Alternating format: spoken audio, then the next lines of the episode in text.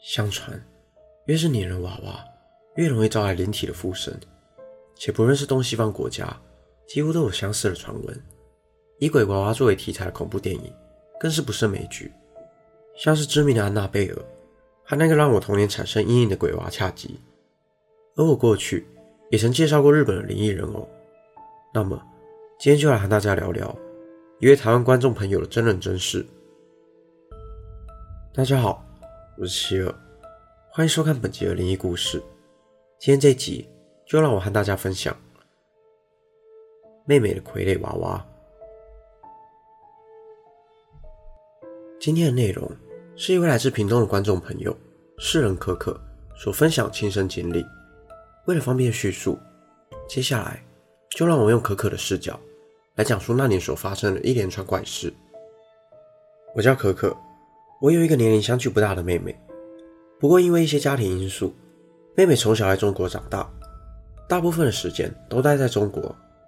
虽然没有住在一起，但我依然非常疼爱且珍惜这个唯一的妹妹。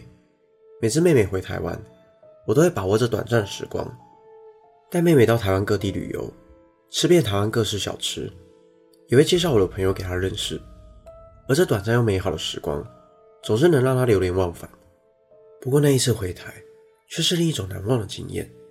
那段记忆深深地刻画在我和她的脑海，难以忘怀。有次在和妹妹聊天的时候，无意间聊到了钓虾场，这是在台湾常见的娱乐场所。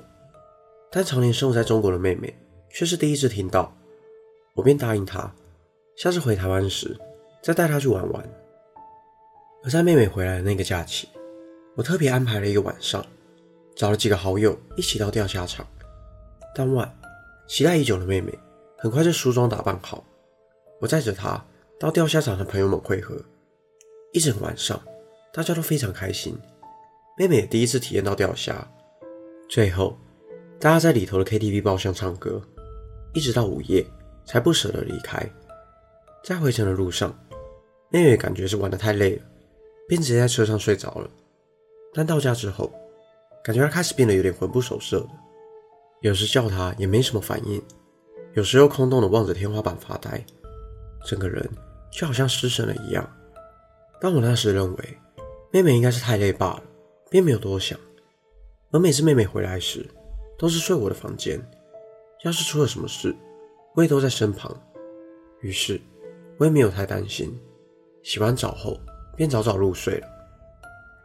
隔天，因为要到乡公所办点事情，我一早就起床了。出门前，我看了看一旁熟睡的妹妹，心想：昨天玩到那么晚，想说再让她多睡一下吧，就没有叫醒她了。事情办完后，我顺便买了早餐，要跟妹妹一起吃。当我回到家要叫妹妹起床时，一打开房门，眼前却是个满脸怒火的妹妹。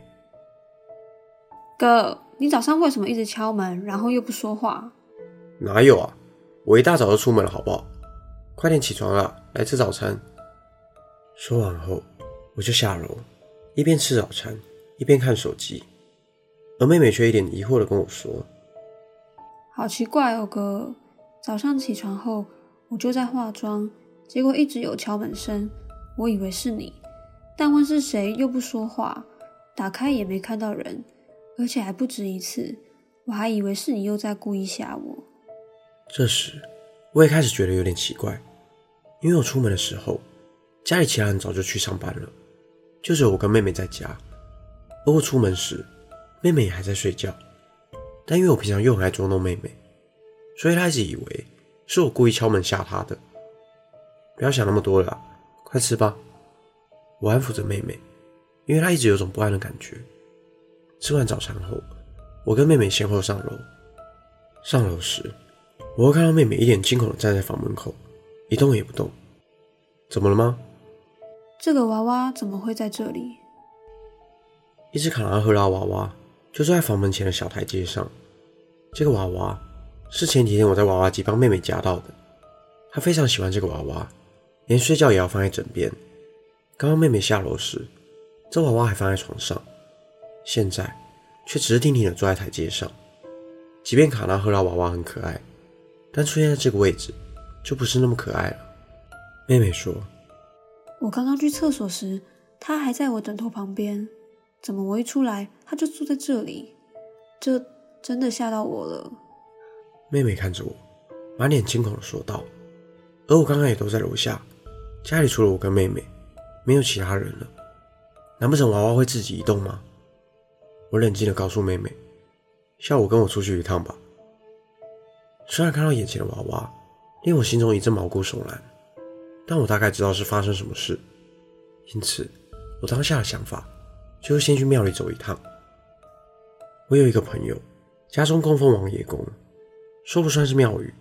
但也算是当地颇为灵验的神坛，所奉之神明也会给虔诚的信众们指点方向。一到朋友那，我和妹妹下了车。原本看到我都十分欢迎的朋友，却反常的叫我和妹妹先不要进来。我有一种不祥的预感，难道妹妹真的被什么东西跟了吗？我便问她：“怎么了吗？”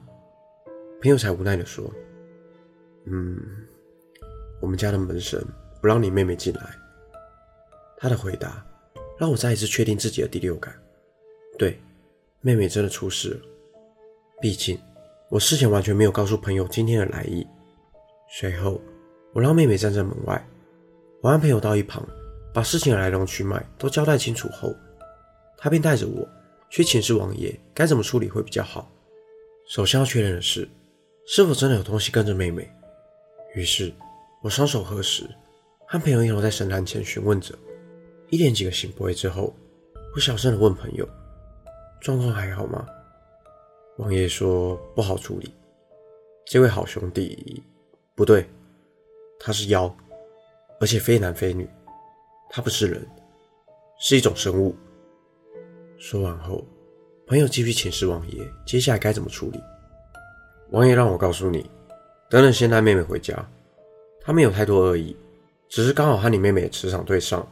便缠上你妹妹，但应该是可以沟通的。事后画些纸钱就没事了。随后，朋友示意妹妹进来点香拜拜，也不多闲聊，只叫我们赶紧回家，务必在天黑之前处理好。回家的路上，我们经过了家里对面的一个神坛，主要是供奉济公师傅。不过乩身平常很少爱帮人办事，也越来越少开坛了。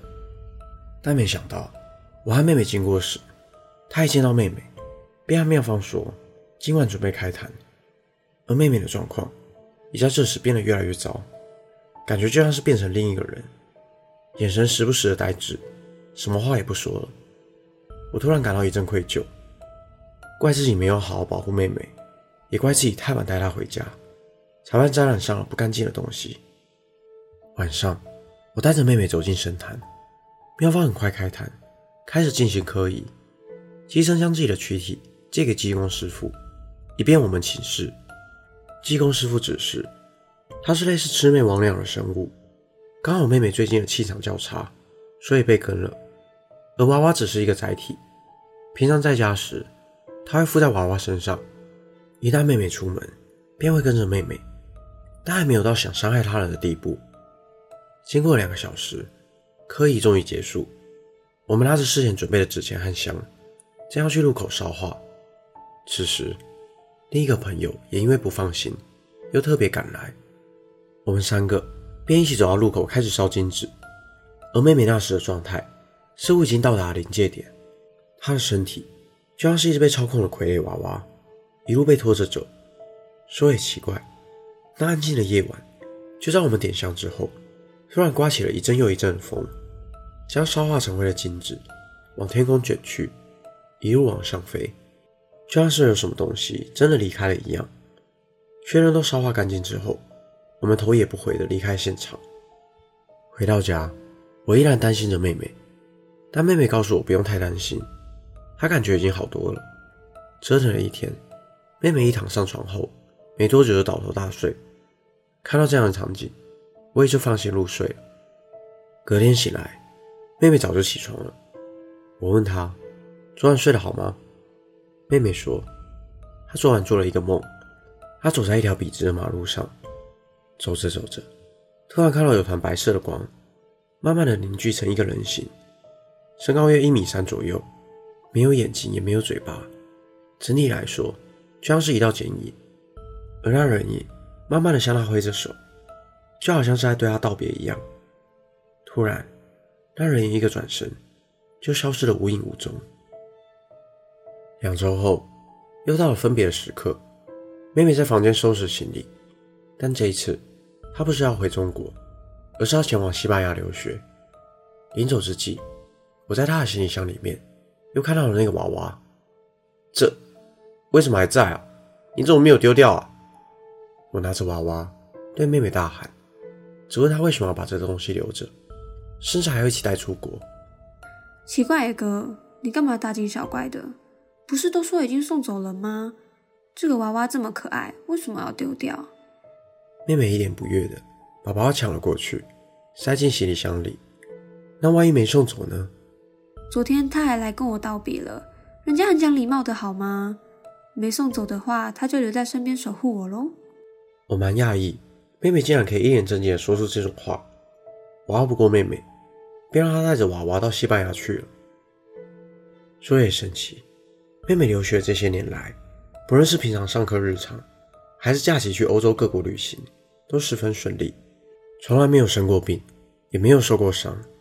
就算遇到一些小意外，也能迎刃而解。而妹妹每到一个景点的地标，都会拿着那个娃娃自拍，就好像娃娃真的是她的守护神一样，无时无刻都在她的身边保护着她。如今，妹妹已经完成了学业，回到了中国，娃娃依旧陪伴在她身边。至于我，仍然在台湾生活。此时此刻，再度回想起这件事情时，我才突然想到，我房门上。明明贴了张济公师傅下的结界符令，为什么当时那个他竟然能进得来呢？我起身走去厕所，经过房门时，我刻意看向那不起眼的角落，门上贴的是一张浅黄色的符纸，上面有着黑色与红色的墨迹。突然间，那张符纸缓缓地飘落下来，我微微颤抖地捡起了那张符纸，才发现，原来这张符纸的背后，不知在何时。早就已经裂了开来。本期的内容就到这里。如果想看更多都市传说系列的影片，欢迎订阅我的 YouTube 频道。如果你有一些故事想要分享，也欢迎点选资讯栏链接投稿。我是希尔，我们下次见。